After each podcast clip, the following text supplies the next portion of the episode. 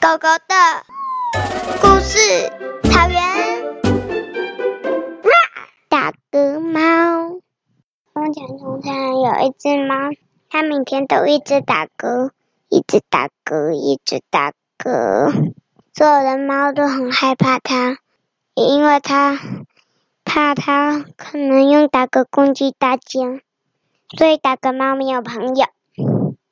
有一天，小跟猫早上起床，发现这应该起床到吃早餐，做任何事情都没有打嗝诶。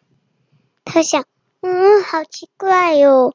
这时候他，他眼前出现了一个小仙仙女，她说：“你不会打嗝的原因，是因为你平常吃地瓜，常常放屁，也会常常打嗝。”然后也会比较也会打嗝，这个打嗝猫说：“嗯，但是但是呢，你怎么都没感觉我在放屁呀？”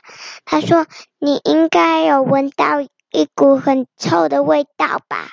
他说：“我每天晚上吃晚餐吃午餐的时候都有闻到诶。”然后仙小仙女说：“哦。”那你之后就不要只吃地瓜，就不会打嗝啦。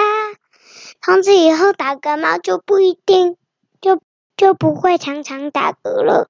结束。